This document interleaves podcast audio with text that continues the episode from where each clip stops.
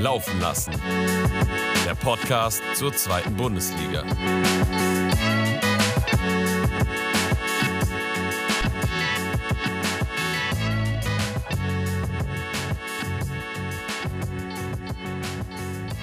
Servus, liebe Freunde des gepflegten Rasenballsports, ihr Fußballromantiker da draußen. Es wird wieder Zeit für eine neue Folge von eurem Zweitliga-Podcast, eurem Lieblings-Zweitliga-Podcast laufen lassen. Und wir sind heute nur zu zweit, aber haben natürlich die geballte Kompetenz mitgebracht. Einen wunderschönen guten Tag, Muri.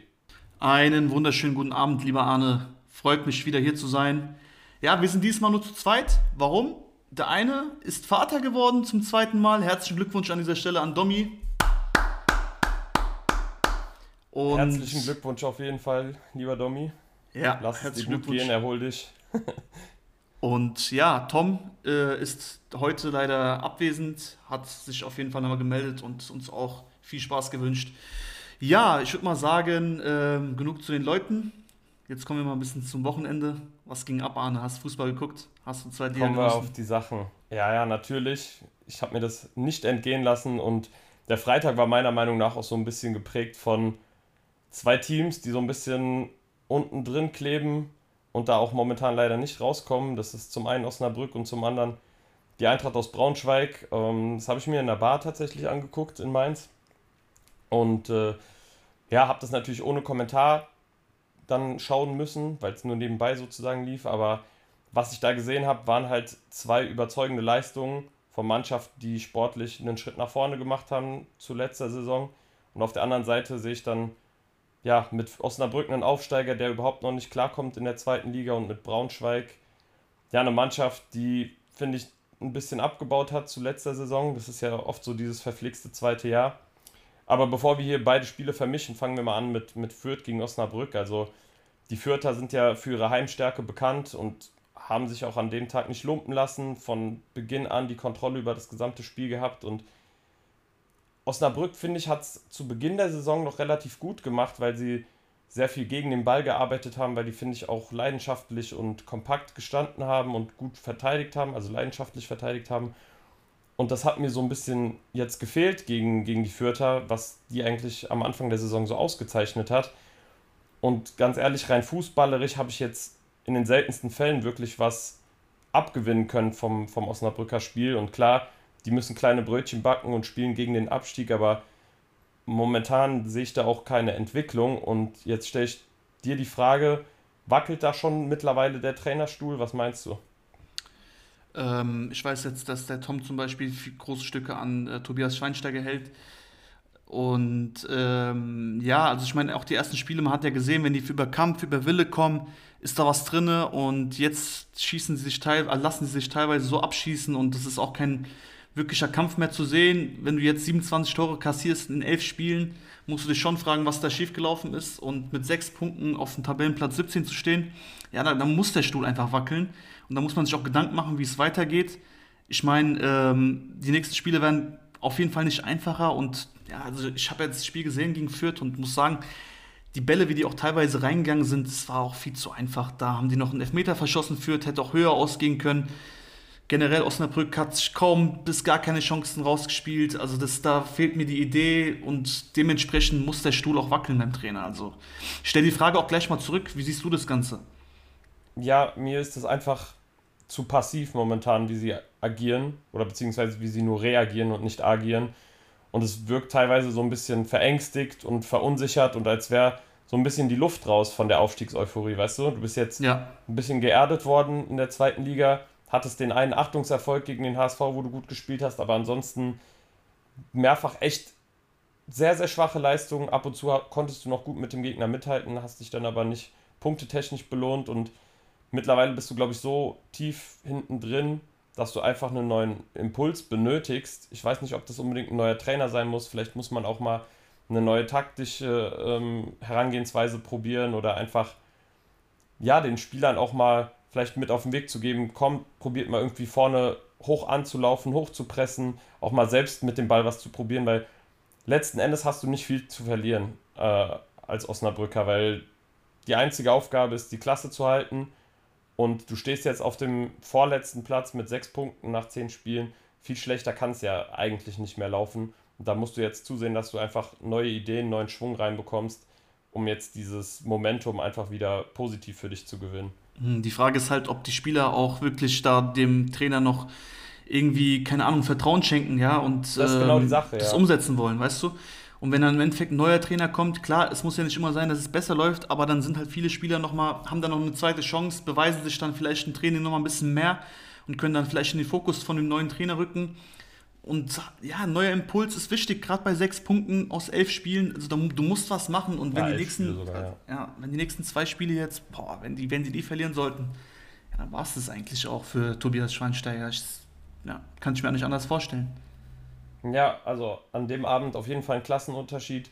Bis auf Lennart Grill, der hat wirklich super pariert, kann man nichts sagen. Also hat ja auch den äh, Elfer von Hergotha super gehalten und auch sonst weitere Chancen vereitelt. Sonst hätte es durchaus auch schon in der ersten Halbzeit höher stehen können. Äh, Greenmeyer dann mit dem 1-0 per Freistoß quasi der Dosenöffner und der spielt auch eine überragende Saison bislang. Also hat nochmal einen deutlichen Sprung ähm, gemacht im Vergleich zu letzter Saison. Es gefällt mir sehr gut, was er da macht. Das hat echt Hand und Fuß. Und auch ähm, die Wechsel, die er gemacht hat, ähm, haben sich auch als gut erwiesen. Ich glaube, Abiyama hat ja auch von Anfang an gespielt. Nee, der, der kam, der kam rein. Der kam rein. Der kam sogar rein, ja. hat sich mit einem Tor belohnt. Sieb hat nämlich von Anfang an gespielt. Der hat aber letzte Woche zum Beispiel nicht von Anfang an gespielt, hat auch eine Bude gemacht. Also die haben sich alle Selbstvertrauen geholt und zu Hause läuft es bei den Viertern, ja. Da sind die echt schwer zu bespielen.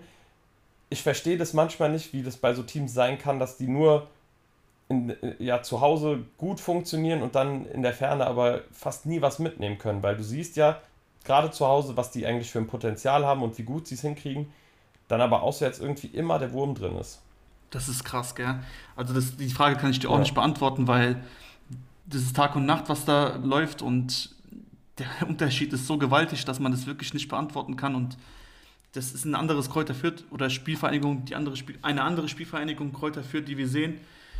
Ja, es ist einfach krass, was sie da zu Hause abrackern und was sie da zu auswärts halt liegen lassen, ne? beziehungsweise wie die sich präsentieren. Ja, dementsprechend sind sie dann auch nur im Mittelfeld vorzufinden. Ich meine, die haben 15 Punkte, das ist eine solide Ausbeute, die stehen eigentlich relativ stabil da auf dem 10. Rang. Das ist halt die Frage, was hast du sportlich vor? Ich glaube, letztes Jahr waren sie auf einem ähnlichen Tabellenplatz zum Ende der Saison. Momentan siehst du jetzt tabellarisch keine so große Entwicklung. Ich finde aber schon, dass sie, also dass es mit Zorniger in dem Konstrukt sehr gut zusammenpasst und dass auch gerade die jungen Spieler nochmal schon einen Schritt nach vorne machen. Jetzt gilt es halt, wenn man wirklich auch nochmal vorne vielleicht anklopfen möchte, es sind ja nur sechs Punkte, dass man dann auch wirklich anfängt, auswärts Zähler zu holen. Das gilt nicht nur für, für die Spielvereinigung Greuther Fürth, sondern auch für andere Zweitligisten, da kommen wir natürlich auch noch später zu. Ja. Aber ich würde sagen, wir machen jetzt hinter das Spiel, außer du hast noch einen ja, Einwand. Eine kleine Sache noch, was nochmal äh, deutlich macht, dass bei Osnabrück einiges nicht so gut läuft. Und zwar, wenn ich jetzt die Laufstatistiken ansehe, das kann nicht sein, dass eine Mannschaft acht Kilometer weniger läuft als der Gegner und dann noch einen Ballbesitz hat von ja, knapp 35 Prozent, wenn ich mich jetzt nicht täusche. Das kann nicht sein. Also das kann wirklich nicht sein. Und äh, wenn, der, wenn irgendwo die spielerische Finesse fehlt, dann muss man über den Kampf kommen, über den Wille kommen, übers Läuferische. Und wenn das auch noch fehlt, ja, dann kannst du auch nicht gewinnen. Und dann muss man, muss man sich auch nicht fragen, wie, warum das Spiel 4-0 ausgegangen ist. Da scheitert es einfach komplett an der, an der Einstellung. Und deswegen noch einmal, ich glaube, dass der Stuhl gewaltig wackelt und äh, gehe sogar fest davon aus, wenn er nächste Woche nicht liefert, wird er auf jeden Fall den Verein verlassen müssen. Auch wenn es vielleicht ja. ein bisschen traurig ist, aufgrund der äh, schönen, ja, aufgrund, aufgrund des schönes, äh, schönen letzten Jahr, wo die aufgestiegen sind, noch einen Last-Minute-Aufstieg gefeiert haben, ist es natürlich traurig, aber ja, man muss halt Entwicklung sehen und die ist nicht gegeben. Ja, bin ich absolut bei dir, kann vollstens zustimmen. Zudem war dann auch noch in der zweiten Halbzeit, finde ich, gar keine defensive Zuordnung mehr zu erkennen. Die Vierter haben das natürlich gnadenlos ausgenutzt, das muss man auch sagen. Da haben sie Klasse bewiesen und äh, ja, da auch gar keine Chance mehr zugelassen. Aber dennoch, also du musst dich ja an irgendwas hochziehen, weißt du? Aber in dem Spiel hattest du nichts, an dem du dich hochziehen konntest. Und das kann dann sehr, sehr gefährlich werden. Deswegen, du hast recht, nächste Woche spielen sie auch zu Hause vor höchstwahrscheinlich wieder ausverkauftem Haus, zumindest hoffe ich das, ähm, gegen Holstein Kiel, samstags um 13 Uhr und da solltest du auf jeden Fall mal was Zählbares mitnehmen, sonst wird der Abstand nach oben ja noch härter und dann wird es noch schwieriger, da wieder sich hochzuraffen. Ja, so sieht's aus. Schwierig, schwierig hochzuraffen wird es auch für ähm, die Eintracht aus Braunschweig. Die haben ja jetzt schon einen neuen Impuls gesetzt, sozusagen. Also die haben sich ja von Jens Hertel getrennt. Jetzt durfte der Interimstrainer dran. Ja, aber bei aller Liebe, das sah jetzt auch sportlich oder beziehungsweise fußballerisch nicht so viel besser aus als ähm, in, der, in der Zeit davor. Wobei man auch sagen muss, die hatten ihre, ihre Torgelegenheiten, aber ich finde, die haben andere Schwächen offenbart, die mir so vorher eigentlich nicht bewusst waren. Wie hast du das Spiel wahrgenommen? Ja, also auch wieder erschreckend schwache Leistung von Braunschweig. Ähm, Fortuna Düsseldorf reist ja auch an mit einem großen Selbstbewusstsein nach der letzten Woche, was da passiert ist in Düsseldorf, muss man auch sagen. Die haben da wirklich losgelegt, direkt von Minute 1 und ähm, man muss sagen, beim 2 zu 1 für Braunschweig, wo die den Anschlusstreffer erzielt haben, sah es kurz danach aus, als könnten die vielleicht was machen, aber Düsseldorf hat wirklich direkt drauf geantwortet und das dritte nachgelegt und dann war das Spiel auch gegessen. Man muss sagen, also Braunschweig steckt wirklich sehr, sehr tief in der Scheiße, wenn man das so ausdrücken darf. Und äh, ja. Ja. also. Da, da gibt es nichts zu beschönigen. Nee, da gibt es wirklich gar nichts zu beschönigen. Da läuft es offensiv nicht, da läuft es defensiv nicht, da ist keine Kreativität im Spiel. Da ist nicht irgendeiner, der mal das, der das Zepter in die Hand nimmt, aber selbst, selbst das würde nicht reichen, weil du nur über das Kollektiv gewinnen kannst als Braunschweig und äh, das ist auch nicht gegeben. Also das tut mir auch wirklich leid für die Fans, die jede Woche die Mannschaft unterstützen, muss man auch mal sagen, auf jeden Fall. Aber das Jahr wird noch sehr, sehr schwer und äh, Punkte zu sammeln wird für Braunschweig eine krasse Herausforderung dieses Jahr. Ja, du hast es eben angesprochen. Also es fehlt vor allem diese defensive Kompaktheit, die letztes Jahr die Braunschweiger eigentlich ausgezeichnet hat. Die siehst du mittlerweile überhaupt nicht mehr, leider.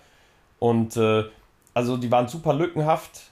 Die, die Düsseldorf haben super in die Schnittstellen gespielt, sich so Chancen rausgespielt und vor allem kam auch viel, also die haben auch super viel über Standards zugelassen. Zwei Gegentore nach Standards, das ist überhaupt nicht Braunschweig-typisch. Klar, du hast einige Spieler verloren, die auch ähm, hinten gut Eckbälle und Freistöße verteidigen können, so wie jetzt beispielsweise Benkovic. Ähm, oder auch einen Uja, der momentan leider verletzungsbedingt fehlt. Aber also ich fand es defensiv gerade sehr, sehr enttäuschend. Ich finde, die haben sich sogar gerade in der zweiten Halbzeit dann viele Chancen auch rausgespielt. Fitzner hat dann ja auch reagiert nach der schwachen ersten Halbzeit, hat ähm, Gomez und Sané reingebracht für Kaufmann und Ihorst, was ich einen guten Move fand, weil bei aller Liebe, also Fabio Kaufmann und Luke Ihorst, das sind zwei, beziehungsweise Ihorst ist ein kompakter Spieler, Kaufmann kommt mehr über sein Tempo, aber da fehlt es vielleicht auch so ein bisschen am spielerischen Element, dass man auch mal auf engen Raum gute Aktionen zeigt und dafür sind, glaube ich, Gomez und Sané ganz gut geeignet. Das sind junge Spieler, die haben Potenzial gibt denen die Chance, vielleicht zeigen die ja, dass sie das Vertrauen dann zurückzahlen können.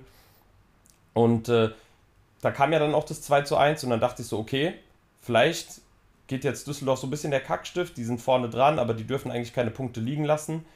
Und dann, wie gesagt, direkt im Gegenschlag kriegen sie dann wieder nach einem Standard ein Gegentor, was total untypisch meiner Meinung nach ist für, für Braunschweig. Und ja, am Ende wirst du dann noch ausgekontert, kriegst dann noch das vierte Gegentor. Aber nach allem, was ich mir jetzt so angeguckt habe, mit dem Trainerwechsel, du hattest nach Schiele, hattest du Hertel, jetzt hattest du mit Pfitzner den Interimscoach. Die werden wahrscheinlich einen neuen Tra Trainer noch holen, davon gehe ich aus.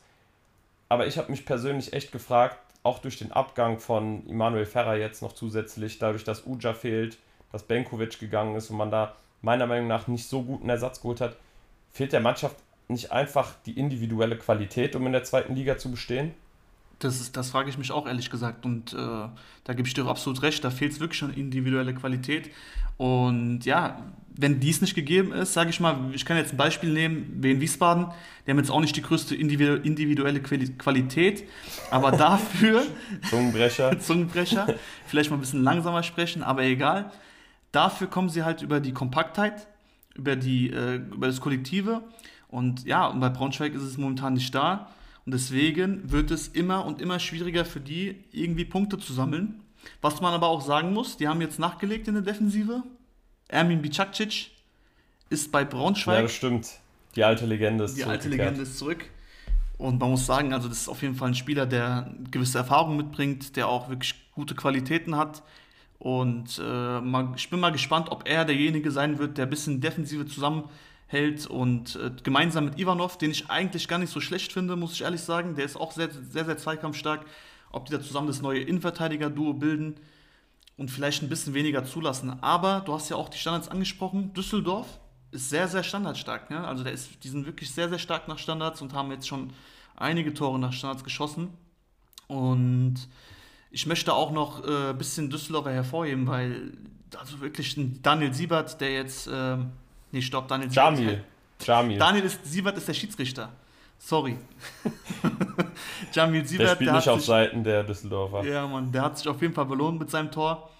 Die letzten Wochen waren ein bisschen schwierig für ihn. Er hat ab und zu mal ein paar äh, Böcke drinne. Auch in diesem Spiel beim 2 zu 1 sah er nicht so gut aus. Davor auch schon ein bisschen Probleme gehabt. Aber hat sich belohnt mit dem Tor.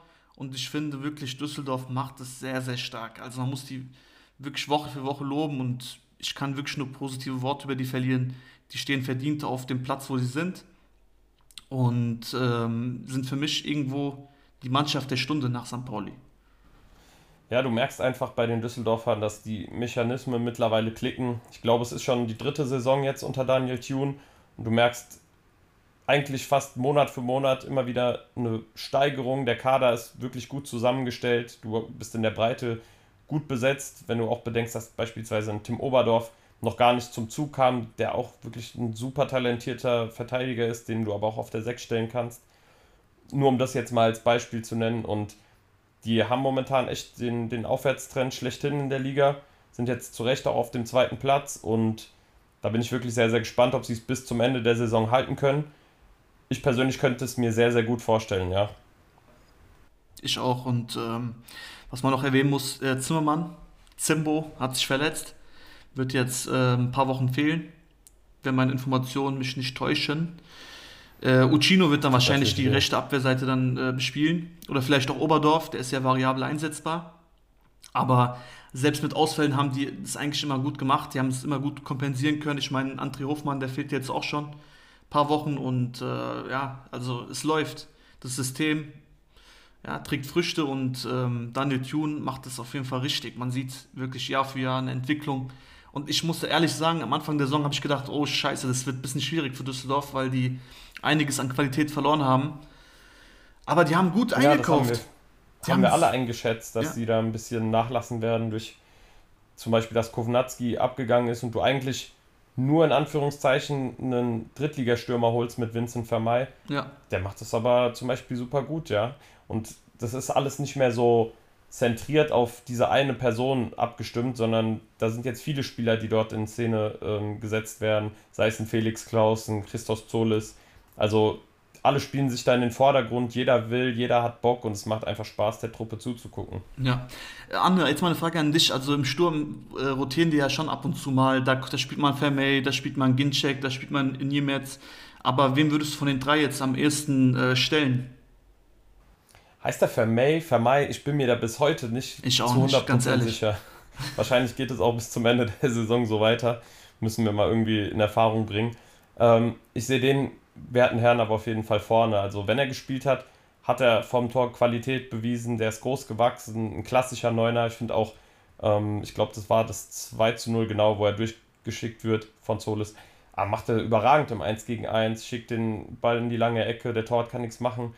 Und ich glaube, das ist die Art Stürmer, die Düsseldorf auch gut tut. Ich glaube, Ginczek ist schon so ein bisschen in Anführungszeichen auf dem absteigenden Ast, nicht mehr der Jüngste den kannst du immer mal für 20 Minuten bringen, weil er auch Kopfball stark ist, aber ich glaube nicht, dass er noch die Körner für 90 Minuten hat. Und wen habe ich jetzt noch vergessen? Niemetz. Niemetz, genau. Glaube ich, ist auch noch so ein bisschen im, im Entwicklungsbedarf. Also der ist ja noch relativ jung, muss erstmal so ein paar Einsatzminuten sammeln. Ich glaube, der muss sich auch so ein bisschen langsam an das Niveau gewöhnen. Der war ja jetzt noch nicht so kontinuierlich, sage ich mal. Ich glaube, der kommt äh, aus der Regionalliga West sogar. Und äh, da musst du dem jungen Herrn einfach Zeit geben, den ab und zu mal reinbringen für 20, 30 Minuten. Aber für mich momentan, für Mai auf jeden Fall der gesetzte Neuner bei, auf bei Düsseldorf. Fall. Ja, da gehe ich mit. 1,96 ist der junge Herr groß und erinnert mich immer ein bisschen an Wout Weghorst, muss ich ehrlich sagen. Mhm. Klar, Stimmt, der kommt, ja. ist auch Holländer, aber nichtsdestotrotz, also ich meine, wie der seine Spieler auch in Szene setzt, das finde ich echt stark. Also der hat Da hat äh, Düsseldorf auf jeden Fall äh, sich sehr, sehr gut bedient in, bei der zweiten aus Freiburg. Auch mit Yannick Engelhardt einen guten Transfer getätigt. Choles macht es stark. Also der war auch dieses, dieses Spiel auch für mich der, der den Unterschied gemacht hat. Es war wirklich eine Top-Top-Leistung von ihm.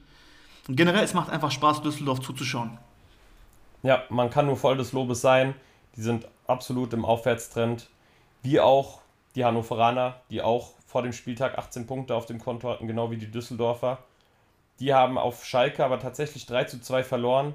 Schalke gelingt der überlebenswichtige Dreier unter Karel Geratz, der erste Sieg der Saison. Ähm, also unter dem neuen Trainer der erste Sieg der Saison. Und ja, es hat mir richtig Spaß gemacht, einfach wieder 50.000 da im Stadion jubeln zu sehen und einfach wieder mitfiebern zu sehen. Ich hoffe, dass diese Abwärtsspirale jetzt aufhört, dass sie wieder nach vorne blicken können mit einem neuen Trainer, mit einem neuen System. Und wie hast du das Spiel gesehen? Also auf jeden Fall war das keine schwache Auswärtsleistung von Hannover. Die haben sich gut präsentiert. Äh, die haben mehr oder weniger das Spiel gemacht, muss man schon sagen. Das, äh, die effektivere Mannschaft hat an diesem Wochenende gewonnen. Und das ist Schalke 04. Ich freue mich wirklich sehr für Schalke, weil ich glaube, das war genau das, was gefehlt hat. So ein Heimsieg vor äh, ja, fast vor ausverkauftem Haus. Und ganz ehrlich, also noch dramatischer und noch besser kann doch eigentlich eine Partie gar nicht ablaufen für einen Turnaround. So, ein Tempelmann, den muss ich mal kurz hervorheben. Ich weiß, du wirst es gleich auch tun. Aber der hat für mich so geil gespielt und das war so ein bisschen das, vielleicht das neue Gesicht von Schalke 04 so. Komplett hinterher in jedem Element, Zweikampf. Ja. Der war immer da, hat wirklich äh, seinen Kollegen geholfen. Wenn jetzt zum Beispiel Matriciani, der war für mich ein bisschen überfordert auf der rechten Seite, Tempelmann immer gedoppelt geholfen. Also wirklich ein geiler Spieler und äh, eine geile Leistung von ihm. Freut mich für Schalke, dass sie da gewonnen haben. Und wenn wir jetzt näher zum Spiel kommen, muss man sagen, ähm, ja, also ich war ein bisschen überrascht. Die haben wieder ein bisschen durchrotiert. Aufstellung. Ein Scheinberg hat gespielt von Anfang an. Ähm, Baumgartel saß auf der Bank. Dafür kam Merkin rein, links Innenverteidigung hinten. Hat er auch gut gemacht, ist nicht seine Position. Und Tobias Mohr hat von Anfang an gespielt, ein Drexler hat gespielt. Also man hat schon gesehen, dass der Trainer da ähm, jetzt langsam seine Elf findet. Und ja, also ich fand auch, also wie fandst du es denn? Also die, die Leistung von Schalke war doch wirklich so komplett das Gegenteil von letzter Woche.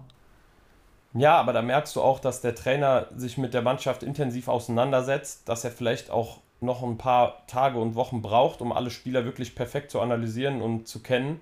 Und der hatte einfach Mut zur Veränderung. Das hat mir sehr, sehr gut gefallen. Du hast eben schon die Wechsel angesprochen. Das war zum einen, also es waren Schallenberg, Karaman, Matriciani, Mohr, Merkin und Drexler. Also der hat gleich sechs Positionen durchrotieren lassen und das hat Früchte getragen. Und du hast es schon erwähnt, diese, diese Laufleistung, dieses Malochan, das ist halt das, was die Schalke-Fans auch sehen wollen. Dass du dich für deinen Verein einsetzt, dass du einfach wieder dich identifizierst mit den Werten des, der Fans und des Vereins und das haben sie einfach gut gemacht. Vielleicht hast du nicht den schönsten Fußball gespielt, aber du hast dich einfach, ja, du hast dich einfach komplett verausgabt und es gibt wirklich einen Spieler, der hat dafür gesorgt, dass hinten der Laden dicht hält, so gut es geht. Der hat dafür gesorgt, dass die drei Punkte auf Schalke bleiben und das war heute unser Fels in der Brandung. Dieser Spieler war der Rückhalt seiner Mannschaft. Und du hast ihn schon angesprochen, es ist Lino Tempelmann. Das ist auch ein Novum dieses Mal im Podcast, denn zum ersten Mal, ich glaube, gewinnt diesen Award ein Spieler, dessen Mannschaft sogar zwei Tore kassiert hat und dessen Mannschaft ähm, beziehungsweise ein Mittelfeldspieler. Also bis jetzt hatten wir immer nur Verteidiger oder Torhüter. Heute haben wir zum ersten Mal einen defensiven Mittelfeldspieler und das war unfassbar, was der an Laufleistung absolviert hat. Der hat natürlich sich dann auch noch mit dem Tor belohnt, um dem Ganzen die Krone aufzusetzen, aber Tempelmann und Schallenberg jetzt im, im Vergleich zu letzter Woche noch mit Seguin auf der 6 war wirklich ein Unterschied wie Tag und Nacht. Das war genau der richtige Move vom Trainer, da kann man wirklich auch ein Lob aussprechen. Und jetzt bleibt einfach zu hoffen, dass die Schalker ja, sich nicht irgendwie ausruhen auf den drei Punkten. Das dürfen sie auf gar keinen Fall. Die stecken immer noch relativ weit äh, unten drin, aber die können jetzt zumindest mal wieder aufatmen. Und das ist ganz, ganz wichtig. Definitiv. Selbstbewusstsein sammeln und ja, im Endeffekt sich von Woche zu Woche verbessern, dem Trainer ein bisschen Zeit geben, die Mannschaft nochmal richtig zu analysieren. Und ähm, ja, das ist auf jeden Fall der richtige Schritt in die richtige Richtung. Kenan Karaman auch ein wunder, wunderbares Spiel gemacht, ähm, hat gemerkt, dass er gefehlt hat. Ist so ein bisschen der Denker und Lenker in der Offensive, setzt seine Spieler gut in Szene, trifft selber, auch wirklich ein Top-Spiel gemacht. Aber auch ein Tobias Mohr möchte ich hervorheben, der hat wirklich auf der linken Schiene sehr, sehr gut gespielt, sehr gefährlich, sehr zweikampfstark, sehr bissig und auch immer gefährliche Flanken reingeschlagen. Ich finde, ein bisschen Matriciani muss ich, muss ich da ein bisschen die Kritik nehmen. Der gefällt mir die Saison überhaupt nicht. Klar, er ist ein Kämpfer, er ist vielleicht nicht der technisch begabteste Spieler, aber so, das, ich weiß nicht, der, hat, der ist noch nicht bei 100 Prozent und das vermisse ich aktuell ein bisschen. Bei ja, du musst, dem, du musst dem wahrscheinlich auch ein bisschen Zeit geben. Der hatte jetzt auch nicht so viele Spiele äh, von Anfang an absolvieren dürfen. Und der sah halt beim Gegentor super dumm aus. Ne? Da spielt er halt dem Gegner den Ball in den Fuß und dann resultiert da direkt ähm, der Ausgleich raus durch äh, Enzo Leopold. Aber auch da muss man wirklich Respekt äh, zollen an die gesamte Mannschaft. Die haben sich davon nicht verunsichern lassen, nicht gedacht, oh, jetzt läuft wieder alles gegen uns, sondern die haben weiter akribisch gearbeitet und dann auch wirklich mit dem Doppelschlag geantwortet über die wir schon erwähnt haben, Lino Tempelmann und Kenan Karaman. Und klar, dann kommen sie nochmal zurück, die Hannoveraner, in der letzten Minute durch den Foul-Elfmeter, wo, ja, ich glaube, Fährmann war einfach so übermotiviert, dass er sich dachte, ey, den, den Ball kriege ich locker und das passt schon, aber so kannst du halt dem Gegenspieler nicht in den Rücken springen bei aller Liebe. Und dann gibt es auch den Elfmeter, meiner Meinung nach zu Recht, aber der ändert dann auch nichts mehr am Endergebnis und die Schalker können durchaus zufrieden sein mit der Leistung und auch sagen, dass sie verdient gewonnen haben. Ja, kann ich nur recht geben. Ich würde den Elfmeter auch geben. Auch aufgrund der Dynamik, also wie ist der reingegangen? Also das war ja wirklich ja, nicht normal. Ich kann mich aber, ich kann es aber auch verstehen, dass sich da einige aufregen, weil es ist kein Elfmeter, wo man zu 100% sagen kann, das ist äh, glasklar.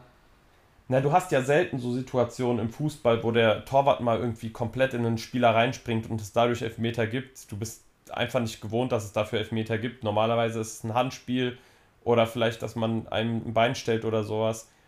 Aber bei dem Körpereinsatz und selbst wenn es im Fünfer gewesen wäre, diese 5-Meter-Raumregel gibt es ja auch nicht mehr, dann musst du das halt abpfeifen. Das war halt schon ein hartes Foul, springt ihm in den Rücken rein, das kann auch gefährlich sein für die Gesundheit.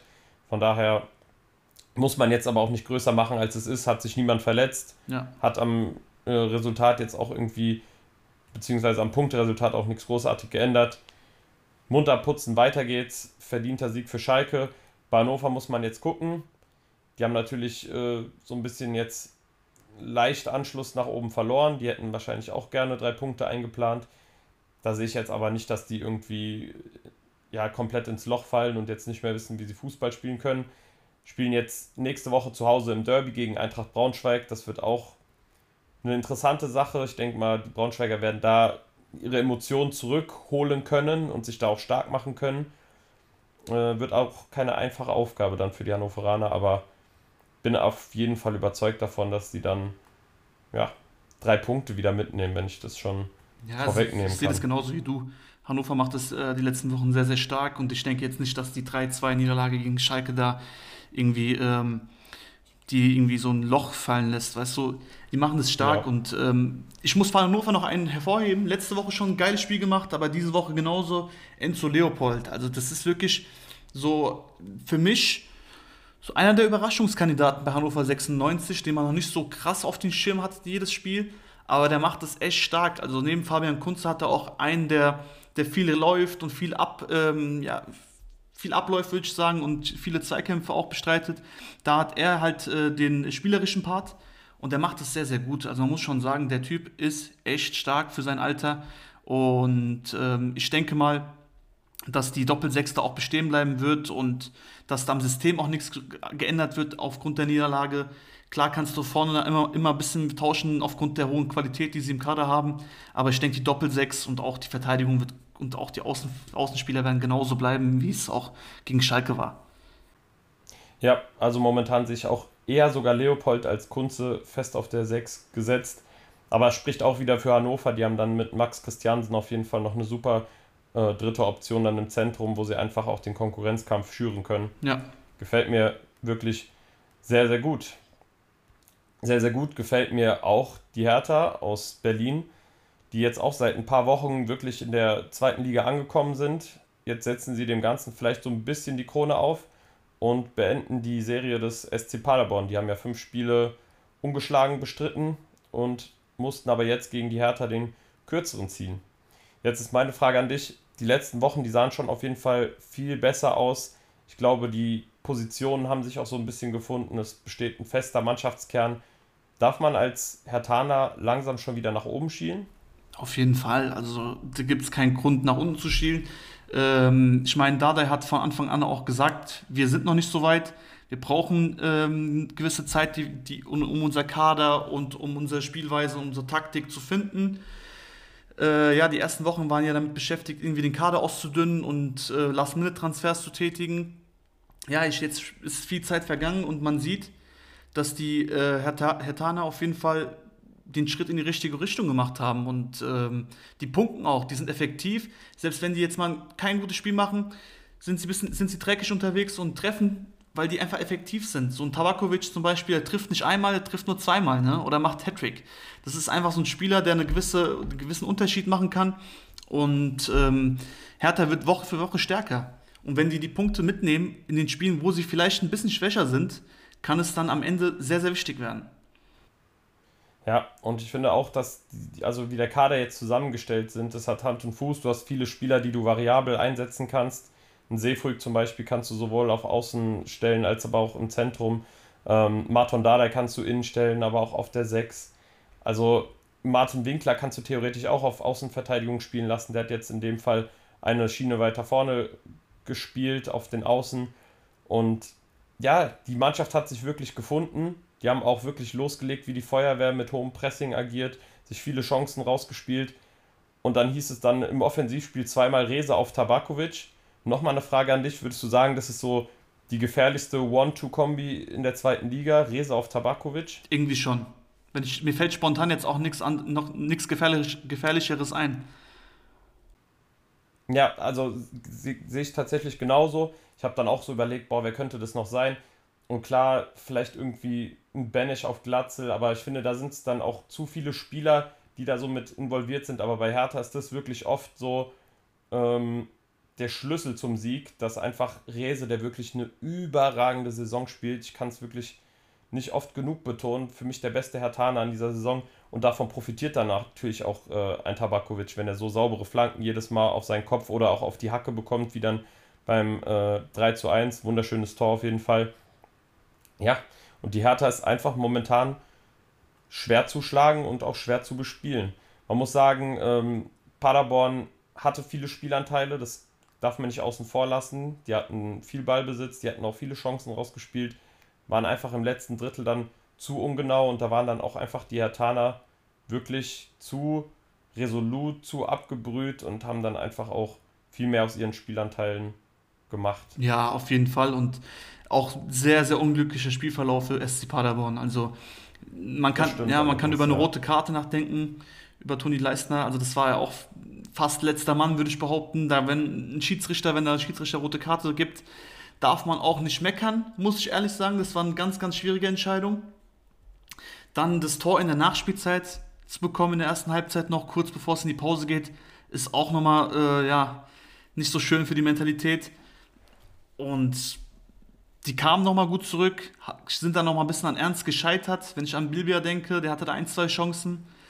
Und ja, ja also das, äh, man darf auch als SC Paderborn hier auch nicht die Köpfe hängen lassen, weil äh, man sieht auf jeden Fall, dass sie ein anderes Gesicht zeigen im Gegensatz zu Anfang der Saison. Und äh, ich denke, dass die Woche für Woche dann auch punkten werden. Und mit einem Muslia im Team äh, ja, kann es gar nicht anders laufen. ja, also auch da sehe ich die überhaupt nicht gefährdet, dass sie irgendwie noch nach unten rutschen. Aber wenn man sich das jetzt mal tabellarisch betrachtet, hast du wirklich zwölf Teams, die 15 oder mehr Punkte haben. Und ich sehe momentan auch kein Team da oben, wo ich jetzt sagen könnte, ja, die werden aber irgendwann wieder runterrutschen. Außer vielleicht die Wiesbadener, einfach aufgrund der Spielweise, weil das langfristig natürlich nie zu super Erfolgen führt. Da muss man aber abwarten. Auch solche Teams können sich manchmal ähm, hochfuchsen und dann sich als Überraschung erweisen. Aber ich finde es momentan wirklich sehr, sehr ausgeglichen in Liga 2, noch ausgeglichener als letzte Saison. Und bis auf die zwei, die momentan unten komplett abfallen, sehe ich eigentlich, dass fast jedes Team momentan jedes andere an einem guten Tag schlagen kann und wirklich die Tagesform und die Moral äh, den Unterschied machen kann. Ja, dieses Jahr nochmal noch mal ein Tick spannender als letztes Jahr. Und du sagst es also, Nürnberg auch direkt 18 Punkte, Elversberg 18 Punkte, Lautern 18 Punkte, Hannover 18 Punkte. Das ist echt krass. Also wirklich, äh, was die Mannschaften da teilweise abreißen, da ist noch keiner aus dem Rennen raus. Aber ähm, ja, Abstiegskandidaten sind diesmal ein bisschen deutlicher.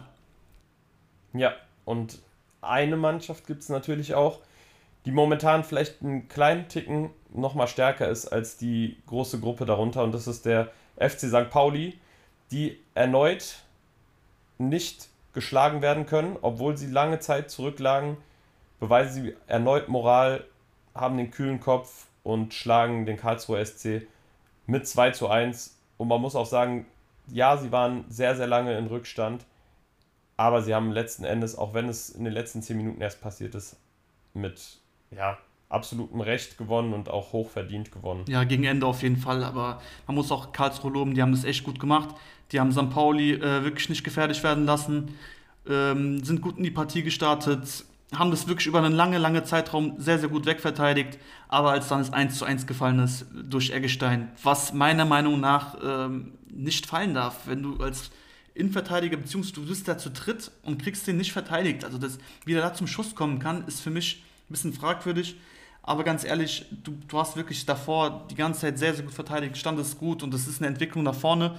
Muss man auch sagen, wir kritisieren jede Woche die, die Defensivleistung von Karlsruhe, aber ich sehe da auf jeden Fall, dass dann Entwicklung ist und äh, nach dem 1 zu 1 war St. Pauli wieder ausgewechselt. Also sie wollten unbedingt noch das zweite machen, haben Karlsruhe überhaupt nicht atmen lassen, eine Chance nach der anderen und dann im Endeffekt, wenn du einen Bombenlauf hast, ja, dann trifft halt äh, ja, der Einwechselspieler, Philipp Treu in dem Fall, den Ball perfekt in den Winkel. Und ja, Ekstase spricht aus. St. Pauli die nächsten drei Punkte zu Hause und Junge, man muss schon, man muss schon Respekt aussprechen.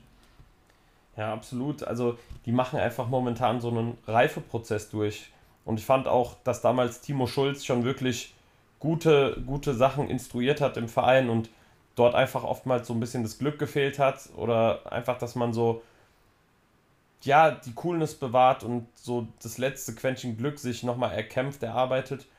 Und das hat Hürzeler jetzt einfach geschafft, dass diese Mannschaft auch in schwierigen Situationen sich belohnt, dass sie auch vielleicht mal unverdient gewinnen können, wobei man sagen muss, diese Saison sind eigentlich fast alle Punkte gerechtfertigt bei, bei St. Pauli, weil die wirklich sehr, sehr reif einfach spielen, sehr, sehr erwachsen, die machen wenig Fehler, die erlauben nicht viel und machen einfach die holen einfach so gut wie das Maximum aus ihren Möglichkeiten raus. Und das ist zum einen wirklich ähm, geschuldet auch, oder was heißt geschuldet, ähm, Timo Schulz auch zu verdanken und Hürzler hat das, finde ich, einfach nochmal so einen Ticken veredelt. Auf jeden Fall, der hat und den Spielern eine gewisse Siegermentalität gebracht, so Junge, genau. wir können jederzeit das Spiel gewinnen, wir sind stark, wir machen das Beste draus, egal wer auf dem Platz steht, es ist wirklich scheißegal, ob ein Metcalf spielt, ob ein Sarge spielt, ob ein Eggestein spielt, es ist wirklich, wirklich sowas von äh, egal an dieser Stelle, weil die wirklich 100% geben, Woche für Woche. Und ich kann mich wirklich diese Saison an kein Spiel erinnern, wo die vielleicht hätten als, äh, Niederlage, äh, als Verlierer vom Platz gehen sollen. Einzig allein vielleicht an das Spiel gegen Düsseldorf, da wo es Chancen auf beiden Seiten gab. Aber selbst da fand ich statt. St. Pauli ist leichte äh, Chancen plus gehabt. Und man muss sagen, diese Saison ist es nochmal wirklich äh, einer der reifsten und stärksten Leistungen, die ich gesehen habe in der zweiten Liga. Ja, also du hast das Spiel gegen Düsseldorf angesprochen. Da hätte es natürlich passieren können, dass man unglücklich noch ein Tor bekommt, aber da war es letzten Endes eigentlich ein reich, äh, leistungsgerechtes Unentschieden. Und klar, also in den letzten zwei Spielen sah die Karlsruher Defensive eigentlich ein bisschen besser aus, aber die haben auch wieder 20 Schüsse zugelassen, das muss man auch sagen.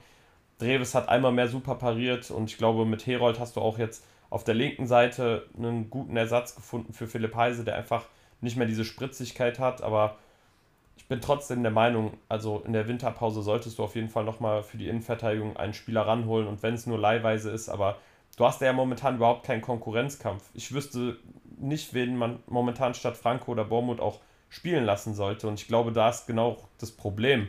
Die wissen ganz genau, dass sie da fest im Sattel sitzen und dass niemand irgendwie von hinten die Jungs verdrängen kann. Und vielleicht fehlt deswegen auch irgendwie so der letzte Biss dahinter in der, in der Defensive, weil letztes Jahr sah das schon teilweise besser aus und ich finde, wir hatten ja schon alle relativ hohe Ansprüche an den KSC, auch durch die Verpflichtung von Stindl. Laufen die schon so ein bisschen den Erwartungen hinterher? Auf jeden Fall, auf jeden Fall. Ich habe die deutlich stärker eingeschätzt. Aber du sagst es in der Defensive, da mangelt es einfach. Und wer weiß, was im Winter passiert. Ich denke schon, dass sie da nachlegen werden und es ist auch bitter nötig für den Konkurrenzkampf, für die gesamte Truppe. Und ja, man muss auch sagen, also ich bin ein Fan von Philipp Heise. Ist ein Spieler mit einer sehr, sehr guten ähm, individuellen Qualität, gerade was die Kreativität betrifft, was, was die Flanken betrifft. Also es ist auf jeden Fall ein Spieler, der die letzten Jahre sehr, sehr gut gespielt hat. Aber, auch, ja. genau, und das ist auch so ein Punkt, du hast Konkurrenz im Nacken und wurde es dann verdrängt. Das fehlt dann in der Innenverteidigung. Ich weiß ganz genau, was du meinst und ich finde, der Punkt ist äh, ja verdammt wichtig. Ja, perfekt gesagt. Ich glaube, so können wir auch äh, an dieses Spiel einen Haken hintermachen. Also St. Pauli wirklich momentan gefühlt nicht zu bremsen. Äh, ich bin gespannt, wie lange sie diese Serie noch weiter ähm, fortführen können. Ich meine, die geht ja schon über die letzte Saison hinaus und äh, da darf man wirklich nur den Hut vorziehen.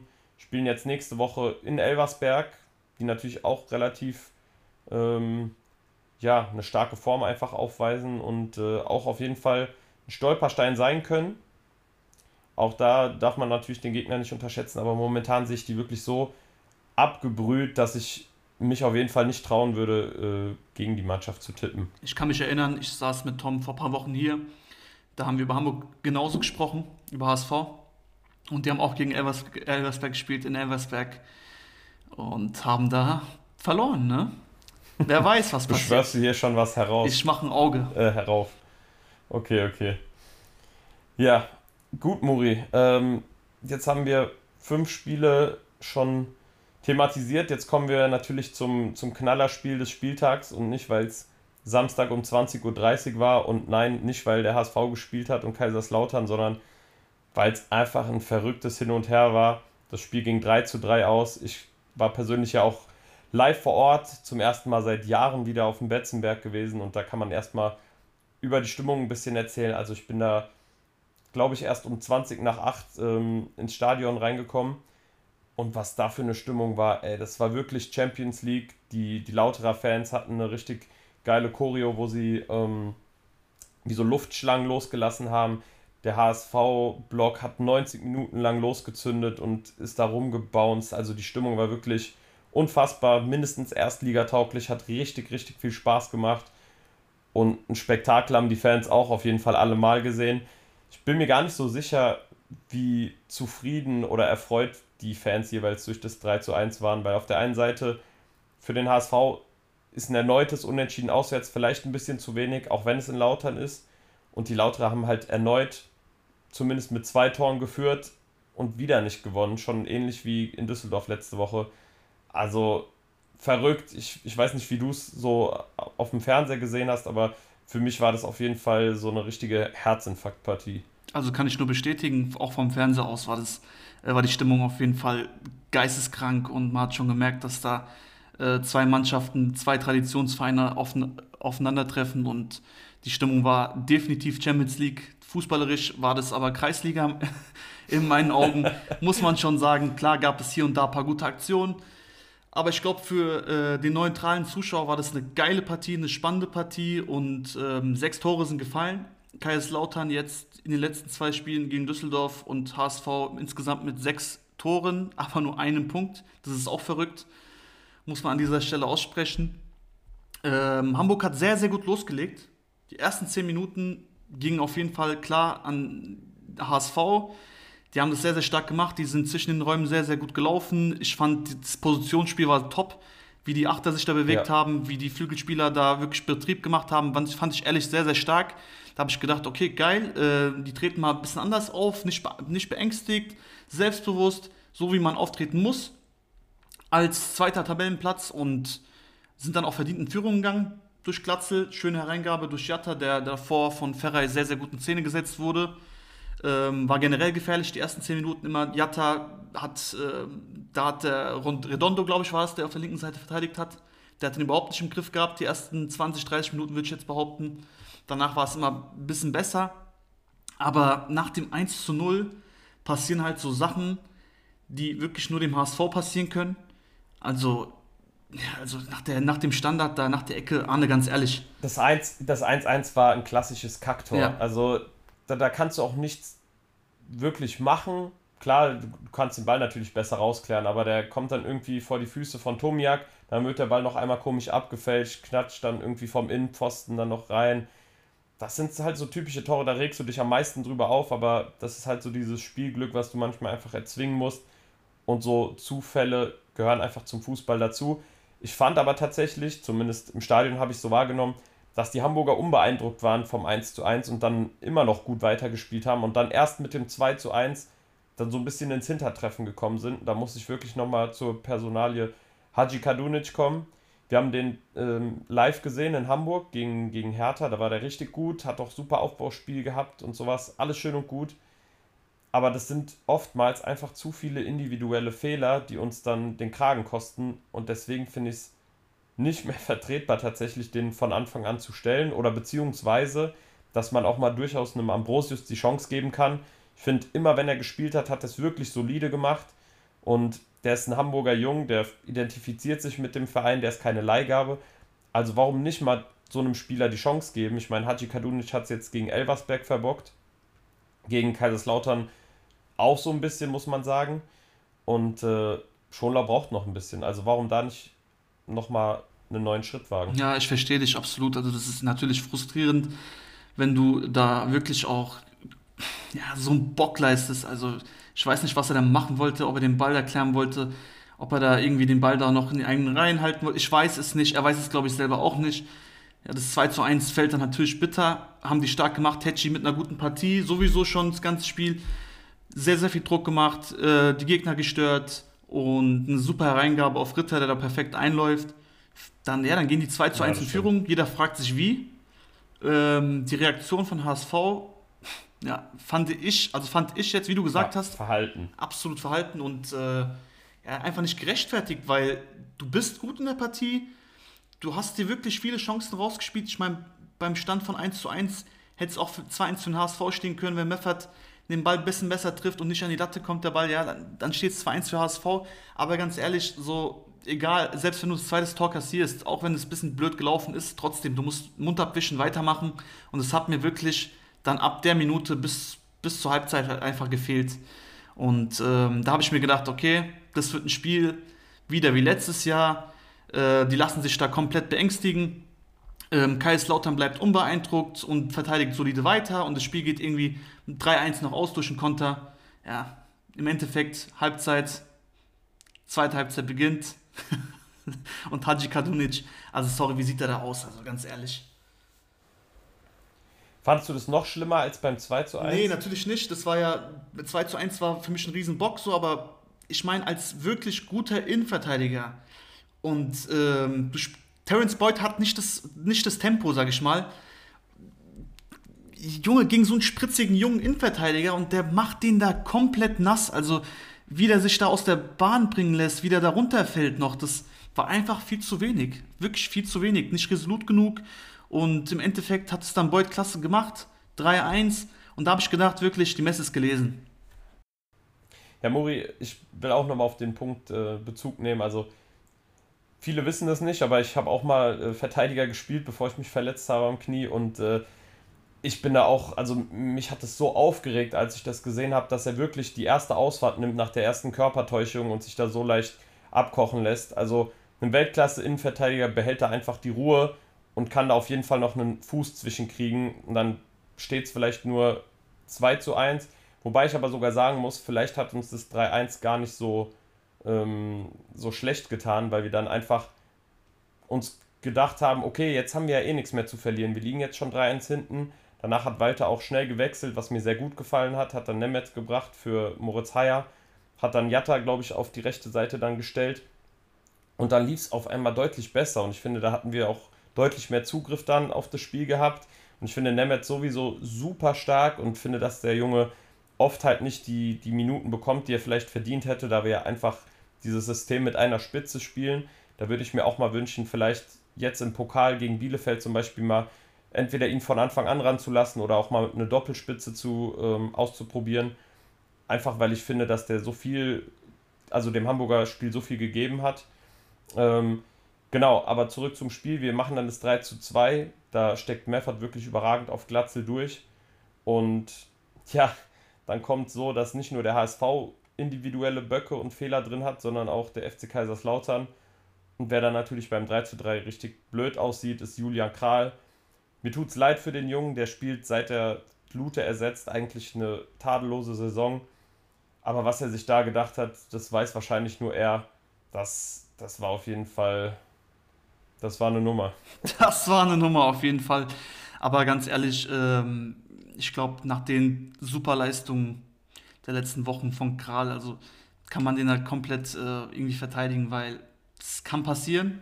Ja, ja. Klar, absolut. dass es in so einem Spiel passiert, ist halt natürlich doppelt bitter. Aber ich meine, das gehört dazu, zu einer Entwicklung von einem jungen Torhüter und der hat auch in diesem Spiel seine Mannschaft ähm, sehr, sehr gut unterstützt. Ist halt so, wie es ist. Und ich meine, Böcke gab es auf beiden Seiten, deswegen hat sich das irgendwie ausgeglichen, auch wenn der eine Bock vielleicht ein bisschen schwerwiegender war. Im Endeffekt sind durch beide Böcke dann die Tore gefallen. Ist so, wie es ist, aber nach dem 3 zu 3 habe ich mir gedacht, oh, okay, jetzt fällt das vierte, weil HSV hat echt Betrieb gemacht mhm. da vorne. Äh, hat wirklich viel investiert nach vorne, ist viel Risiko gegangen. Dadurch gab es aber auch natürlich viele Räume für, den, für Kaiserslautern. Die haben dann auch immer sehr, sehr stark gekontert und hatten dann die für mich noch die äh, deutlicheren Chancen zum, zum Sieg. Die deutlicheren Chancen auf jeden Fall, aber mehr Druck war schon auf Seiten des HSV spürbar. Also ich hatte so das Gefühl, auch anhand der Auswechslung von, von Schuster, dass er einfach das 3 zu 3 mitnehmen will und er selber so ein bisschen Angst hatte und nur noch so partiell dann Nadelstiche setzen wollte. Aber du hast recht, also einmal Opoku, das wäre natürlich wieder typisch HSV gewesen, wenn der dann noch den Deckel drauf macht. Und dann noch ähm, die eine Aktion, wo Ramos noch den Fuß dazwischen hat. Also da können wir uns auch nicht beschweren, wenn es 4 zu 3 auf einmal steht. Auf der anderen Seite müssen wir aber auch wirklich sagen, wir hatten auch noch die eine oder andere offensive Möglichkeit, die wir vorhin rausgehoben haben. Ich denke, unterm Strich geht das 3 zu 3 in Ordnung, auch wenn es vielleicht 4 zu 4 hätte ausgehen können. Ich glaube, beide Spieler waren, wurden wahnsinnig gemacht, weil die ja auch die ganzen individuellen Fehler gesehen haben. Und ich glaube, als Trainer siehst du nichts weniger gern als einfach leicht hergegebene Gegentore oder Tore, ja, die du halt schlucken musst. Wir nehmen einen Punkt mit, aber ganz ehrlich, wenn der HSV aufsteigen möchte, muss er langsam aber mal anfangen, auswärts auch mal Punkte zu holen und sich nicht nur zu denken, alle zwei Wochen im Volkspark reichen. Also wir haben jetzt nach sechs Spielen sechs Punkte. Im Schnitt spielen wir unentschieden auswärts, super. Also das wird dann ähnlich ablaufen wie vielleicht letzte Saison, dass du dann bis zum Ende um den dritten Tabellenplatz schwitzen musst. Ja, ist sehr, sehr unglücklich, muss man schon sagen. Aber jetzt in dem Fall, ähm, ja, von einem 3 zu 1 Rückstand nochmal 3-3 rausgeholt, einen Punkt mitgenommen äh, auflautern, die sowieso jedem Gegner dort ähm, Schwierigkeiten bereiten und ja, man muss das Positive sehen. Man hat im Endeffekt da nicht verloren. Man spielt ne, als nächstes zu Hause gegen Magdeburg. Äh, wenn ich jetzt an letzte Saison denke, da habe ich zwei sehr, sehr schwache Spiele von HSV gesehen gegen Magdeburg. Vielleicht wird es dieses Mal ein anderes. Aber ich denke, wir haben jetzt auch wirklich genug über dieses Spiel gesprochen. Ähm, sechs Tore sind gefallen. Ein würdiges Topspiel, würde ich sagen. Und ich würde auch mal sagen, wir gehen jetzt zum nächsten Aufsteiger, und zwar Wien Wiesbaden, die wirklich überraschen konnten an diesem, äh, an diesem Wochenende. Ja, gefühlt ist ja jeder Sieg der Wiesbadener eine kleine Überraschung, weil die ja als absoluter Underdog in diese Saison reingegangen sind durch die ganzen Abgänge, durch, durch Hollerbach. Ähm, ich weiß gar nicht, wer da noch alles den Verein verlassen hat, aber es waren schon ein paar, ah, Brooklyn Eze zum Beispiel auch genau, dachte man sich, okay, das könnte schon eine taffe Saison werden, aber bis jetzt präsentieren die sich wirklich sehr, sehr gut. Kautzinski weiß, wie die zweite Liga funktioniert. Der hat ja auch schon St. Pauli trainiert und die holen die Punkte, auch wenn das Spiel vielleicht nicht immer auf ihrer Seite ist, aber die verteidigen wirklich sehr, sehr leidenschaftlich. Martisen, also wirklich so ein geiler Verteidiger, kam jetzt erst neu in die, in die Rotation rein, beziehungsweise in die Startelf weil er aus ähm, Schweden, glaube ich, nach Wiesbaden transferiert wurde. Ist jetzt mittlerweile schon Abwehrchef da hinten. Also wirklich sehr, sehr leidenschaftlich, wie sie verteidigen und auch in den Standards immer wieder Akzente setzen können. Aber ich muss sagen, das war schon ein Spiel, was permanent auf der Kippe war. Also Rostock hatte die eine oder andere Großchance, die ungenutzt blieb. Bei wen genauso, wenn ich an Iredale denke. Und es war wirklich bis zur, bis zur letzten Minute so, es war die ganze Zeit viel, viel Druck, hatte man das Gefühl, auf beiden Seiten, ja, weil die sich wahrscheinlich gedacht haben, okay, das ist heute vielleicht ein Sechs-Punkte-Spiel, weil beide ja schon sehen möchten, dass sie möglichst schnell die Abstiegsränge verlassen oder zumindest mit dem Abstiegskampf nichts mehr zu tun haben. Und am Ende war es dann schon noch so ein offener Schlagabtausch, beide mit offenem Visier und dann ja, ist dann Britannien derjenige, der mal wieder den Unterschied macht, wieder per Kopf, auch wenn es nur ein Abpraller war, selbst die kann er nur mit dem Kopf erzielen. Also es ist schon irgendwie, es ist schon irgendwie lustig, ja. Ja, definitiv. Das war jetzt auch so kein typisches Spiel für wen. Ähm, war ein Spiel, wo sie ähm, den Ball, mehr den Ball hatten als der Gegner, Ton angeben mussten. Ich würde mal sagen, es war auf jeden Fall kein gelegenes Spiel für Wien Wiesbaden, wie es also sonst ist, aber die haben sich sehr, sehr wacker geschlagen und haben das gut gemacht, hatten die besseren Chancen meiner Meinung nach. Außer äh, dem Elfmeter von Rostock jetzt habe ich da nicht so krasse Chancen auf Rostocker Seite erlebt. Den hat äh, Stritzel ja verursacht. Für mich ein bisschen. Ja, es gab noch, es gab noch diese eine Szene, wo die Flanke von fast der Grundlinie kommt und dann irgendwie alle am Ball vorbei. Ach ja, stimmt. Da muss halt Häuser dann, den Ball verliert. muss- genau, genau, genau. Genau, Ja. da muss halt nur einer richtig stehen und dann machen die Rostocker das Tor. Das war vielleicht ein bisschen unglücklich, aber ich stimme dir schon zu, so richtige Hochkaräter waren jetzt nicht allzu viele dabei. Genau. Ja, im Endeffekt Stritzel mit dem eigenen Bock, der hat den Fehler gemacht, hat sich dann aber, äh, hat es aber wieder gut gemacht mit dem parierten Elfmeter. Sowieso eine starke Leistung, was der die Saison über die ganze Zeit leistet, ist schon sehr, sehr stark. Viele Bälle gehalten, auch wieder ein Topspiel gemacht und ähm, ja, Matchwinner Britannien mit dem Abstauberkopfball. bei Stritzel muss man ja auch noch dann bedenken, dass er auch vor der Saison gar nicht als Nummer 1 gesetzt war. Ne? Der Genau. kam ja nur rein aus Verletzungsgründen des äh, damaligen Stammtorhüters und Liska war das. Und man merkt mittlerweile überhaupt nicht, dass der eigentlich mal eine Nummer 2 war. Ich finde, der spielt wirklich äh, oberes Regal, was die zweite Liga angeht. Und also wirklich Chapeau, für mich einer der Top 5 Torhüter bisher, äh, bisher diese Saison. Ist so, ist so. Und, und ja, du hast es angesprochen, äh, Parteien. Es ist unfassbar. Ich war sehr verwirrt, ehrlich gesagt, dass er wieder von der Bank kam. Also für mich der mit Abstand beste Offensivspieler bei, bei den Wendern. Aber selbst wenn er auch mal nur 30 Minuten spielt, ja, der nutzt seine Chancen, der steht richtig, da wo er stehen muss und hat den Wiesbaden mal wieder drei Punkte beschert. ja. Auf der anderen Seite, die Rostocker, klar, die waren viel bemüht, die haben sich auch was zugetraut, spielerisch, das war okay. Aber letzten Endes stehst du wieder mit null Punkten da und die haben jetzt auch schon seit einigen Wochen sehr, sehr wenig Punkte geholt. Und klar, die haben immer noch ein kleines Polster, aber die Schalker scheinen ja aufgewacht zu sein. Und da musst du jetzt auch aufpassen, dass du nach der starken Anfangssaison oder nach den starken ersten vier Spieltagen nicht dann doch irgendwie da unten reingerätst und auf einmal vergisst, wie du Punkte holst. Ja, wirklich. Also es gab ja auch Kritik vom Vorstand an das Trainerteam und ja, das ist völlig zu Recht, weil ich meine, die Entwicklung geht steil nach unten. Man muss jetzt die Punkte holen, weil es kann verdammt schnell gehen. Schalke ist jetzt nur noch zwei Punkte hinter denen. Und ja, wenn es blöd läuft, sind die nächste Woche schon auf dem Relegationsplatz. Deswegen müssen die auf jeden Fall eine Reaktion zeigen. Aber ich traue es den Rostockern zu.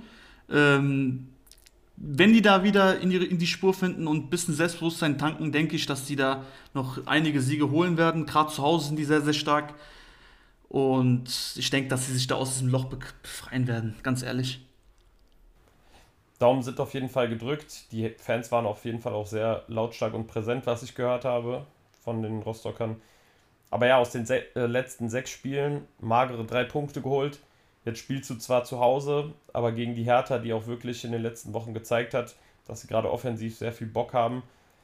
Wird auf jeden Fall auch eine sehr, sehr harte Aufgabe. Würde wahrscheinlich auch nicht unbedingt auf einen Heimsieg, Heimsieg der Rostocker tippen, aber wir wissen, die zweite Liga ist verrückt. Da kannst du manchmal einen Sahnetag erwischen oder auch mal dreckig ein Spiel gewinnen. Also warum sollte nicht der Umschwung zu Hause gegen die Hertha kommen? Ja, also ähnliche Form wie Rostock auch bei Magdeburg zu sehen. Die konnten jetzt mit dem Spiel ähm, gegen Elversberg seit fünf Spielen nicht gewinnen. Die stecken da auch in einem kleinen Loch, muss ich sagen. War auch überhaupt kein gutes Spiel von den Magdeburgern. Gar nicht so, wie ich, wie, wie ich die eigentlich in Erinnerung habe, beziehungsweise wie wir die ganze Saison jetzt gerade am Anfang sehen, gesehen haben. Mit tollen Ballbesitzspiel, mit, tollen, äh, mit einer tollen Offensive, mit voll, vielen Aktionen in der Offensive. Die war wieder nicht gegeben. Elversberg stattdessen richtig abgebrüht, schön mit Kurzpassspiel und schnellen Kontakten nach vorne, schön umgeschaltet und dann auch ähm, verdient 1-0 geführt. Janik Rochel, der das Tor macht. Und kurz danach äh, steht es auch schon direkt 2 0. Die ging ja relativ schnell früh in Führung, wenn ich mich nicht täusche. Ja, nach 35 nach Minuten stand es Genau, nach 35 ja. Minuten stand es 2 zu 0. Und Magdeburg bis dahin auch gar nicht im Spiel gewesen. Klar, Elversberg hat dann Magdeburg mehr den Ball überlassen, was auch völlig logisch ist, haben kompakt hinten verteidigt, haben wenig zugelassen. Ich fand auch das Tor jetzt von Krimpiki war ein bisschen Zufallsprodukt. Ähm, Bockon wollte Attik anspielen, der lässt ihn dann noch unfreiwillig durch. Krimpiki nimmt ihn natürlich gut ab, trifft ihn dann satt, schön in die Ecke. Und dann wird es am Ende noch ein bisschen spannend, gab da noch ein paar strittige Szenen. Äh, und eine Aktion hat mir überhaupt nicht gefallen. Also die Schwalbe von Ito gegen Ende. In so, einer, in so einer Phase, also ganz ehrlich, das ist für mich sehr, sehr schwach und charakterlos. Ja, es ist halt einfach eine grobe Unsportlichkeit. Ich glaube, da müssen wir uns nicht drüber unterhalten. Ich bin auch absolut kein Freund von Schauspielerei. Sowas gehört aber mittlerweile leider Gottes zum Fußball dazu. Glücklicherweise gibt es ja auch den VAR, der in der Situation auch mal gut funktioniert hat. Ich glaube, da wurde zuerst auf den Punkt gezeigt. Im Nachgang hat man dann aber dennoch ähm, Ito dann die gelbe Karte gegeben, als man gesehen hat, ja, dass er da einfach äh, springt wie ein Delfin. Und dementsprechend folgerichtig, dass man da nicht den Elfmeter gibt und die Elversberger haben sich dann die drei Punkte geholt. Bei Magdeburg, boah, ich weiß nicht warum, weil ich fand, die letzten Wochen haben sie eigentlich guten Fußball auch gespielt. Aber auch da hören sie irgendwie auf, sich für den Aufwand zu belohnen. Die hatten ja auch wieder deutliche Spielanteile gehabt, aber mir fehlt momentan so ein bisschen, dass sie mal vollstrecken können und auch einfach mal mit der Brechstange einfach durchspielen und nicht wirklich bis ins letzte Detail noch klein-klein zu spielen, weil so kommst du dann auch, wenn du immer durchs Zentrum diese Doppelpässe spielst, auch gerne in so Kontersituationen gegen dich, wo du dann einfach Gegentore kassierst. Und gerade auch beim 1 zu 0 war das ja auch eine Einladung von Lawrence.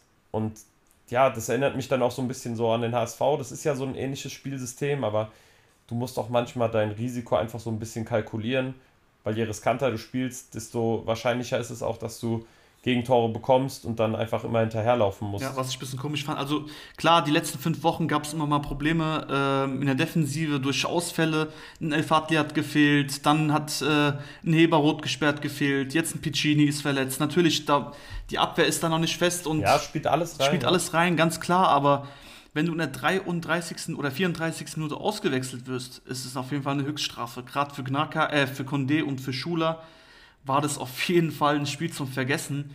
Was ich danach ein bisschen komisch fand, ist, dass da kein Handschlag kam. Also der Trainer ist da auch gar nicht auf die Spieler zugegangen. Klar ist man enttäuscht, klar ist man sauer, so, aber ey, ich stand 1 zu 0, ja. Ich stand 1 zu 0, du spielst zu Hause gegen Elversberg und du wechselst zwei Spiele in der 34. Minute aus und kassierst eine Minute später das 2 zu 0. So, es hat doch, also, weißt du, das, klar, musst du reagieren vielleicht. Hat einen Fadenbeigeschmack. Es hat aber einen wirklichen Fadenbeigeschmack und da muss ich ein bisschen ähm, den hochgelobten äh, Herrn Tietz da ein bisschen in die Kritik nehmen und sagen, ey, ganz ehrlich, ich finde es nicht so schön, wie man da umgeht mit den Spielern. Klar, intern wird er es wahrscheinlich gelöst haben, aber das, was man nach außen sieht, ist halt irgendwo, ja, keine Ahnung. Also ich finde das irgendwo ein bisschen herzlos. Ja, da musst du so ein bisschen das Feingefühl einfach bewahren äh, und auch deine Spieler kennen. Die wissen selbst, dass es nicht gut läuft in der Situation, aber die machen das ja auch nicht mit Absicht, zumindest unterstelle ich dann niemandem, dass er mit Absicht schlecht spielt. Da kann man den auch mal vielleicht für eine Minute beiseite nehmen, wenn man äh, kurz mal eine Unterbrechung hat oder so und mit dem zwei Takte reden. Im Endeffekt war die 35. Minute.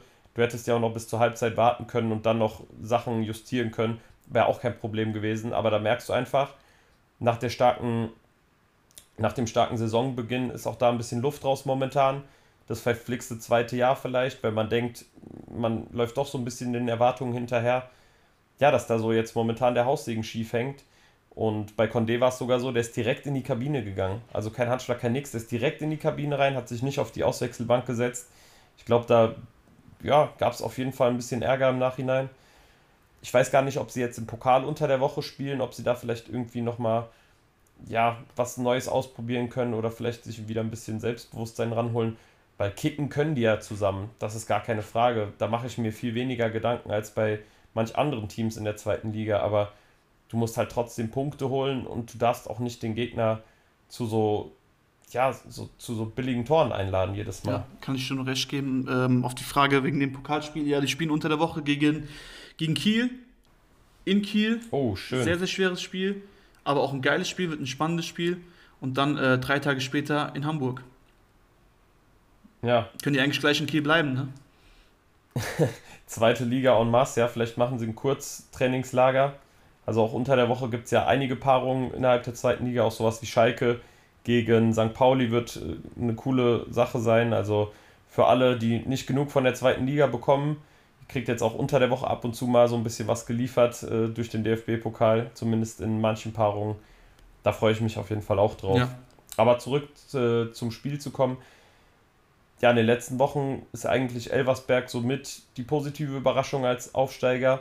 Und Magdeburg ähnlich auch wie, ja, sportlich natürlich noch immer deutlich besser als jetzt beispielsweise Braunschweig, aber auch in so einer Abwärtsspirale als dieses Team im verflixten zweiten Jahr, wie du es ja oft hast, so diese Aufstiegseuphorie ist weg, die Überraschung ist nicht mehr da, die Leute wissen, dass du kicken kannst oder dass, dass deine Mannschaft guten Fußball spielt und dann ja, musst du auch manchmal einfach so eine bittere Pille schlucken und dann dich aber auch wieder neu aufbauen. Und das fehlt mir momentan so ein bisschen, dass man sich auch mal dagegen wehrt und sagt, egal, wir müssen jetzt nicht super schön spielen, wir müssen jetzt einfach mal wieder dreckig drei Punkte holen und uns darauf feiern. Das ist das, was, glaube ich, dem Magdeburger momentan so fehlt. Ja, gerne dann ab übernächste Woche dann, wenn es nicht gegen Hamburg ja. geht.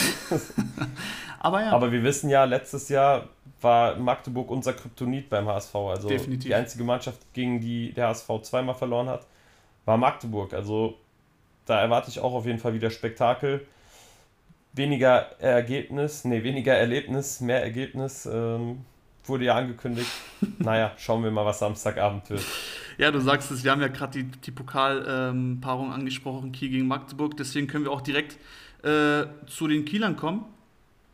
Und die haben. Spieltagsabschluss. Genau, Spieltagsabschluss würde ich sagen, ne? Kiel spielt zu Hause gegen Nürnberg. So, wenn ich vor der Partie das betrachte, dann denke ich mir, okay, Kiel ist wirklich sehr, sehr stark in die Saison gestartet, hat es wirklich, also hat jeden überrascht. Mich vor allem vorneweg, ganz ehrlich, ich habe gedacht, dass sie da komplett Probleme kriegen werden durch diesen komplett neuen Kader, den, den sie da haben und dass der Trainer da auf jeden Fall als allererstes fliegt. Ganz im Gegenteil, die machen das sehr, sehr stark hatten die Chance auf Tabellenplatz 2 an dem Wochenende. Ich dachte mir, die machen das. Aber ich habe, äh, ja, ich wurde eines Besseren belehrt. War auf jeden Fall ein geiles Spiel, Arne. Vielleicht würdest du drauf eingehen. Kiel am Anfang für mich mit den besseren Chancen. Würdest du da zustimmen? Ja, ja, durchaus. Da waren die Nürnberger auf jeden Fall ein bisschen im Glück und gehen auch selbst vielleicht leicht glücklich dann in der 72. erst in Führung durch Handwerker nach einem abgefälschten Schuss aber die haben das einfach mannschaftlich geschlossen gemacht und du merkst einfach momentan einen unfassbaren Reifeprozess im Vergleich zu letzter Saison noch unter, ähm, am Anfang war es ja noch Klaus und danach kam Hacking, glaube ich, der dann übernommen hat. Und mittlerweile erkennst du aber wirklich ein klares System. Du merkst, die Mannschaft steht hinter dem Trainer. Die Mannschaft identifiziert sich mit der Spielidee des Trainers und die haben einfach mannschaftlich geschlossen super performt. Und wenn ich mir jetzt die Startelf angucke, Neuzugänge, da hast du Okunuki äh, drin gehabt heute oder an dem Spieltag und Ahmed Güleyin. Ansonsten ist das ja alles fester Bestandteil der Klubberer. Und für mich vielleicht der beste Neuzugang der Nürnberger ist einfach Christian Fiel als Cheftrainer, den sie im Sommer geholt haben.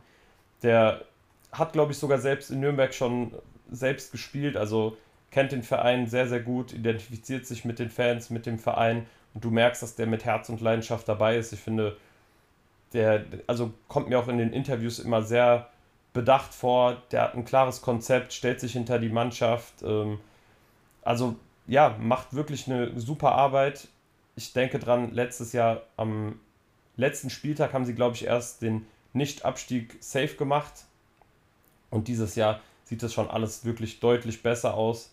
Der Club gehört auch meiner Meinung nach mindestens ins obere Drittel in der zweiten Liga, einfach durch den Kult und durch die Tradition, die der Verein einfach mitbringt, durch die Fans. Und die haben das wirklich sehr, sehr reif gespielt gegen eine auf der anderen Seite natürlich auch starke Kieler Mannschaft. Also es war wirklich ein Spiel auf Augenhöhe wo dann einfach die Mannschaft, die glaube ich bis zum Ende nochmal einen Ticken mehr Wille gezeigt hat, dann die Punkte für sich gezogen hat. Klar, muss ich dir auf jeden Fall voll recht geben. Äh, seit dem Spiel zu Hause gegen Paderborn, jetzt auf Kieler Seite, konnten die zu, zu Hause noch nicht gewinnen. Es sind jetzt drei Spiele in Folge, wo die ähm, unentschieden oder verloren haben zu Hause. Und ich muss aber sagen, trotzdem Kiel mit einer guten, mit einer guten Partie. Die haben das eigentlich gut gemacht. Äh, die sind immer gefährlich vom Tor. Diesmal gab es auch vorne ein paar Veränderungen. Ähm, Friedjonsson hat gespielt für Pischler, was mich ein bisschen überrascht hat. Ein Holtby kam wieder zurück. Äh, ein Schulz durfte ran. Und ähm, man muss schon sagen, dass Kiel wirklich auch sehr, sehr stark ähm, in die Saison gestartet ist und bis heute ist alles komplett durchzieht. Ne? Also die sind in keinem Spiel so wirklich ja. so richtig auf die Fresse gefallen oder wo man sagt, ey, die wurden komplett abgeschossen. Ähm, eine schlechte Leistung habe ich von denen nicht gesehen. Bis jetzt in der ganzen zweiten Liga, also in der ganzen Saison der zweiten Liga. Und Nürnberg war im Endeffekt die abgezocktere Mannschaft und einfach die Mannschaft, die das dann auch am Ende mehr wollte und hat dann auch verdient gewonnen, ganz ehrlich. Also die haben da auch ein bisschen zu kämpfen mit, mit Verletzungen, mit Ausfällen und alles drum und dran. Wenn ich jetzt an den Abwehrchef denke, Marquez. Marquez, ja, ja. Aber Ahmed Güleyen, der jetzt reinkam, hat es auch wieder stark gemacht. Ich finde den sowieso generell wirklich, das ist eine Top-Bereicherung für Nürnberg. Ein Tim Handwerker, der jetzt dann doch wieder gespielt hat für Brown, der ist auch nochmal kurzfristig ausgefallen. Man muss schon sagen, das System ist auf jeden Fall, also das trägt Früchte und Nürnberg macht es stark. Und auch ein Jan Usun, der jetzt zwei Spiele in Folge äh, von Anfang an gespielt hat, mit 17 Jahren, ist einfach wirklich technisch und äh, ja, spielerisch auf sehr hohem Niveau. Ja, den haben die ja tatsächlich auch eine lange Zeit auf der 6 oder auf der, ja nicht auf der 6, aber auf der 8 so ein bisschen im zentralen Mittelfeld spielen lassen. Aber ich finde, der kommt schon am besten zur Geltung, wenn er wirklich vorne drin in der Spitze spielt und da kann er auch wirklich für den Unterschied sorgen. Also meiner Meinung nach ein absolutes Top-Talent. Du müsstest eigentlich zusehen, dem eine fette Auf, äh, Ausstiegsklausel aufzubrummen, dass du mit dem Jungen wirklich Geld machen kannst, weil ja das Potenzial in dem Alter, was er aufweist, da ist eigentlich schon gegeben, dass spätestens in ein, zwei Jahren dann der Bundesligist anklopft oder vielleicht eine Mannschaft aus dem Ausland. Und ähm, da wären die Nürnberger gut beraten, da schon einen guten Vertrag auszuhandeln. Ja, denke ich auch. Also die werden da auf jeden Fall dran sein. Der Junge schließt achtmal ab, also der, das ist schon geisteskrank. Trifft halt einmal, ist ja klar, aber Junge, der kommt zu acht Schüssen. Der kommt zu acht Schüssen, ist 17 Jahre alt. Was ist das für ein Selbstbewusstsein, ganz ehrlich. Das ist schon wirklich auf sehr, sehr hohem Niveau und mit sechs Tonnen ist er auch der Top-Torjäger der Nürnberger. Ja, aber auch nicht nur Jan Uso und auch ein Jens Kastrop für mich äh, diese Saison eine krasse Entwicklung genommen. Der ist viel reifer geworden, trägt viel mehr Verantwortung, geht in die Zweikämpfe, läuft, läuft und läuft. Und so muss man es sehen. Also ganz ehrlich, der äh, Trainer macht alles richtig aktuell. Und wenn Nürnberg so weitermacht, ganz ehrlich, dann ist es nicht weit nach oben. Bin ich absolut bei dir.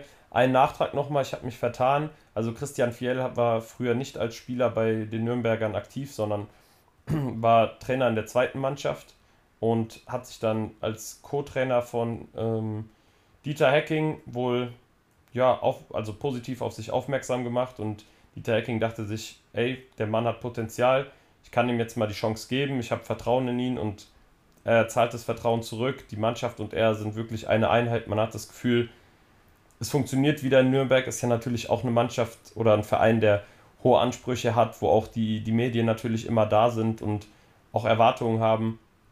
Aber ich glaube, der arbeitet wirklich momentan in Ruhe, der hat schon gute Sachen instruiert und die sind auf einem guten Weg.